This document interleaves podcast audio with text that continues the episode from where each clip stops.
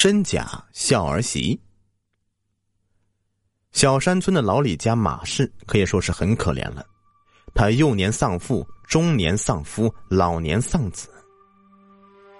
能和儿媳妇杜燕还有五岁孙子李明一起生活。儿子死后没多久，马氏就病倒了。外人看儿媳妇杜燕的眼神就不对劲儿了。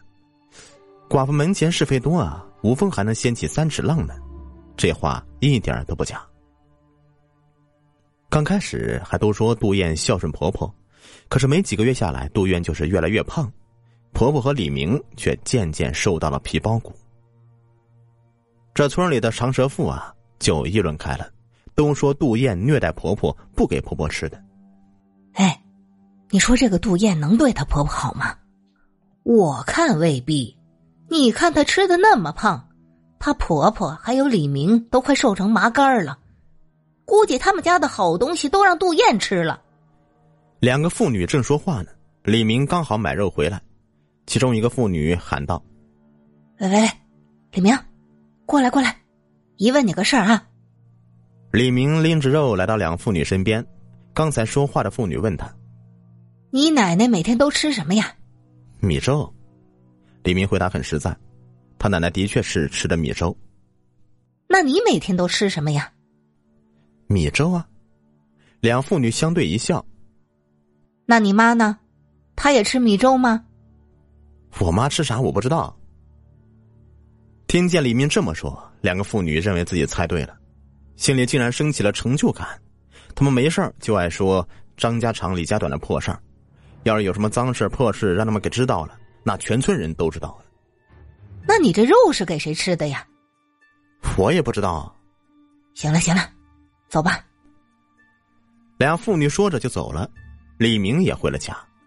可是就仅仅一夜时间，整个小山村的人都知道。杜燕不孝顺婆婆，没有一个人拿好眼神瞅杜燕的。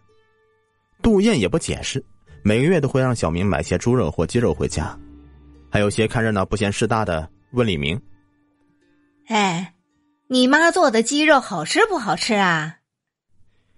李明总是低着头说：“妈不让吃。”听见李明这么说，村子里人都气坏了。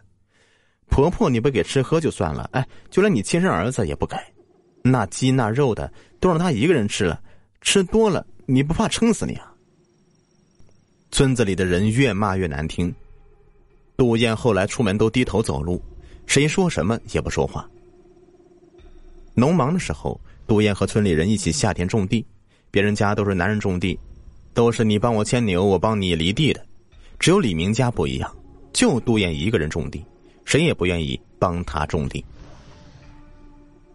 那天，所有人都在干农活的时候，突然天空响起一道炸雷，眼看着就要下雨了。所有人都丢下农具往山下跑，杜燕也往山下跑。但是杜燕家距离山坡比较近，有些人下山还要经过他家门口。没等这些人下山呢，冰雹和雨水就打下来了。杜燕走在田间小路上。一道炸雷正好劈到他旁边，吓得杜燕一脚踩空了，摔倒在地上，就顺着山坡往下滚。山坡非常的陡峭，还坑坑洼洼的，如果就这么摔下去的话，不死那也是重伤。李阳生是李明的本家叔叔，他看到杜燕滚下去了，就追下去寻找，找了半天也没看到有个半个人影，跑到马氏跟前说：“哎，老婶子。”你儿媳妇滚下山坡了，估计摔死了。马氏听到并不伤心，缓缓的爬起身子说：“不可能啊，我媳妇刚才就回来了，在伙房给我熬粥呢。”李阳生简直不敢相信自己的耳朵，大着胆子往火房里一瞅，傻眼了，杜燕果然在火房里面熬粥呢。李阳生看着外面的天空，没错啊，这下着冰雹呢。杜燕不可能比自己跑得还快呀。杜燕看了看门口站的李阳生，对他说：“大兄弟来啦，先回屋跟我妈聊天吧，等会有话跟你说。”这话听得李阳生浑身不自在，声音听上去有点尖声尖气的，根本就不是杜燕的声音。哎，行。李阳生点点头，等了很长一段时间，他有点等不及了，就又去伙房找杜燕。他也着急了，在外面下着大雨，李阳生想跟杜燕借把伞回家。李阳生刚到伙房门口，就看到杜燕把肉剁成肉馅儿，放到米粥碗里搅拌均匀，才端出来。李阳生又往火房里面看，灶台上还有两碗粥，一碗清的像水一样，还有一碗干乎乎的，旁边还摆了两碟小咸菜。李明从外面跑回来，端起干乎乎那碗粥就喝，还夹着咸菜吃。这时候，杜燕却在喊他：“大兄弟，过来，有话说。”两生来到了马氏屋子里，看老太太喝着肉粥，就什么都明白了。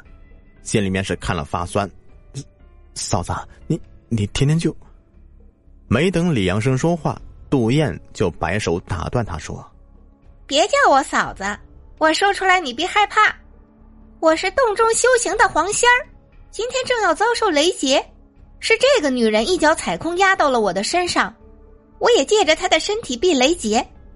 如果不是他压在我的身上，我今天必死。”如果我不借着他的身体躲避雷劫，他今天也活不了。这都是我们的造化。那人说话听着像绕口令似的，也听明白了大概。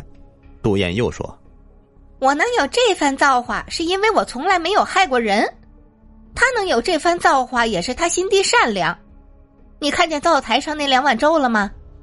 那碗干的是给他儿子李明留的，那碗稀的是他吃的。”他一个月买一次鸡或者买一次肉，每顿饭都会剁成肉馅儿给他婆婆搅拌到粥里，这是百年难得一见的孝顺儿媳，可不是那些人说的不孝畜生啊。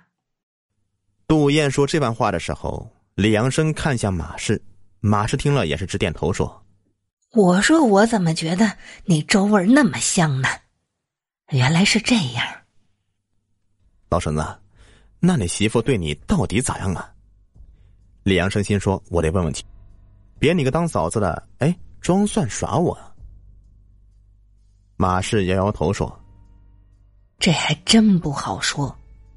我要吃的喝的，他都给我弄碎了才让我吃。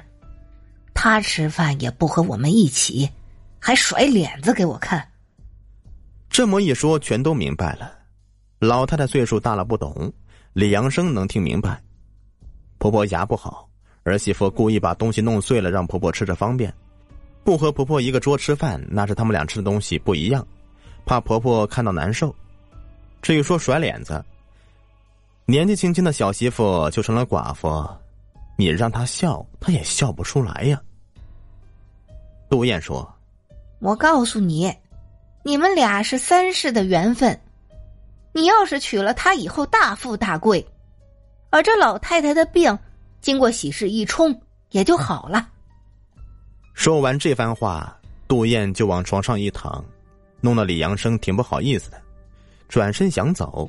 杜燕又说话了：“你别急着走，我让你看看我的真身。”话音刚落，就从杜燕衣服领子里钻出一只大黄皮子来。冲李阳生做个揖，然后黄皮子就跑了。黄皮子出门那一刻，雨也停了，外面是晴空万里。没过几个月，杜燕就和李阳生结婚了。婚后，马氏的病也好了，村子里也没有人笑话他们。从此，小山庄多了两个哑巴，就是最爱嚼舌根子的那两个女人。以后每到农忙的时候。杜燕家里就会出现成群结队的黄皮子，他们也不偷东西，用小爪子刨出一排排的地沟子，帮李阳生和杜燕种地。直到李阳生长大赚了钱，那些黄皮子就不再出现了。